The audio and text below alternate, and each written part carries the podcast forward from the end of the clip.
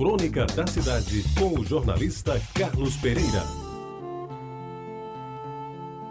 Amigos ouvintes da Tabajara, nos dias de hoje, o que se ouve mais sair da boca dos especialistas, além, evidentemente, do tal do coronavírus que enche os noticiários do rádio, da televisão e dos jornais, é que o homem na vida tem três fases distintas. Quando é criança, tem presente e futuro, não tem passado. Quando é jovem, tem passado, presente e futuro. E quando é velho, tem apenas passado e um pouco de presente e quase nada de futuro. Eu, cá na minha modéstia, e nisto ninguém me supera, ouso discordar e o faço de forma veemente. Está certo que a criança não tem passado e que o jovem tem presente e futuro, mas dizer que o idoso não tem futuro, não posso e nem devo aceitar até porque sou um dos idosos. Um dia, numa crônica qualquer, já defendi meu direito de não querer morrer. Se não chega a ser um direito, no mínimo deve ser aceitável não querer morrer. Nisso ninguém ousa discordar, seja qual for a idade. Pois, como se sabe, se há pessoas que qualquer motivo desejam dar cabo à própria vida e às vezes conseguem o seu intento, por outro lado, há outras, e eu me incluo entre elas, que não querem morrer tão cedo, ainda que este tão cedo seja 80, 90 ou até 100 anos. E por que não? Eu lembro que Paulo Miranda, com quase 100 anos, dirigia o seu carro e o fazia com segurança e com ar de felicidade de quem realmente sabia viver bem. E há na história desta cidade tantos outros exemplos de quem, mesmo depois dos 90, continuou produtivo e vivendo com saudável existência de fazer inveja a quem não tinha chegado ainda aos 50 anos. Na minha família, por exemplo, Tio Otávio e o primo Luiz Teixeira passaram dos 90 com lucidez plena andando com seus próprios pés e pensando com sua cabeça. Morreram, talvez como no caso do meu pai, porque estava na hora de se recolherem a um outro mundo. Daí porque nesta crônica de hoje farei um pequeno discorrer sobre o meu projeto de como chegar aos 90 anos, pensando e agindo como se ainda não tivesse atingido aos 80.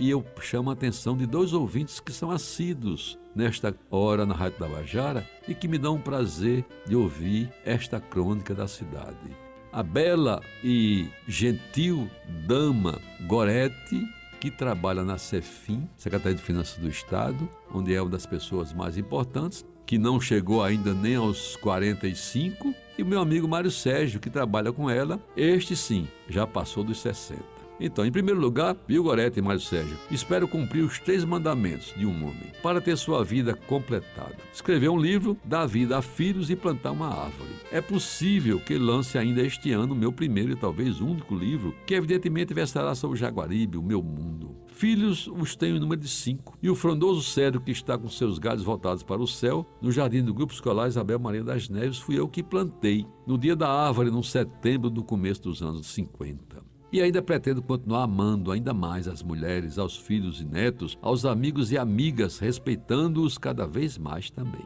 E espero que eles mais ainda continuem me amando e me querendo, para confirmar a célebre expressão: a recíproca é verdadeira. Penso em ainda antes da grande viagem voltar a Lisboa, para assistir a um espetáculo de fado do Vira e do Malhão e ainda tomar uma cerveja no café à brasileira ao lado da estátua de Fernando Pessoa, um dos maiores poetas da língua portuguesa. Desejo permanecer firme no trabalho, começado em 1952 e lá se vão 68 anos de serviço para ajudar no que for possível a Paraíba e aos paraibanos, com a mesma vontade, com o mesmo espírito de luta, com a mesma energia de quando tinha 40 anos. Se eu conseguir fazer isso, além de outras coisas que aqui não cabe descrever, eu me sentirei muito feliz e poderei dizer sem arreganhos ou reclamações. Cheguei aos 90 e quem disse que o idoso não tinha futuro foi para a ponte que caiu. E essa ponte é importante frisar, não faz parte da malha rodoviária do nosso estado. Pois bem, Convido a todos para a comemoração dos meus 90 anos, daqui a menos de 10 poucos anos. E nesse glorioso dia vou erguer uma taça de vinho para brindar o meu velho pai, seu Benedito, que só nos deixou quando se tornou noventão. E foi sem querer ir. Vamos lá, amigos e amigas chamados de idosos. A nossa vida tem futuro, sim. Vivamos bem o presente e esperemos o futuro. Depende de Deus, mas também depende de nós. Você ouviu Crônica da Cidade com o jornalista Carlos Pereira.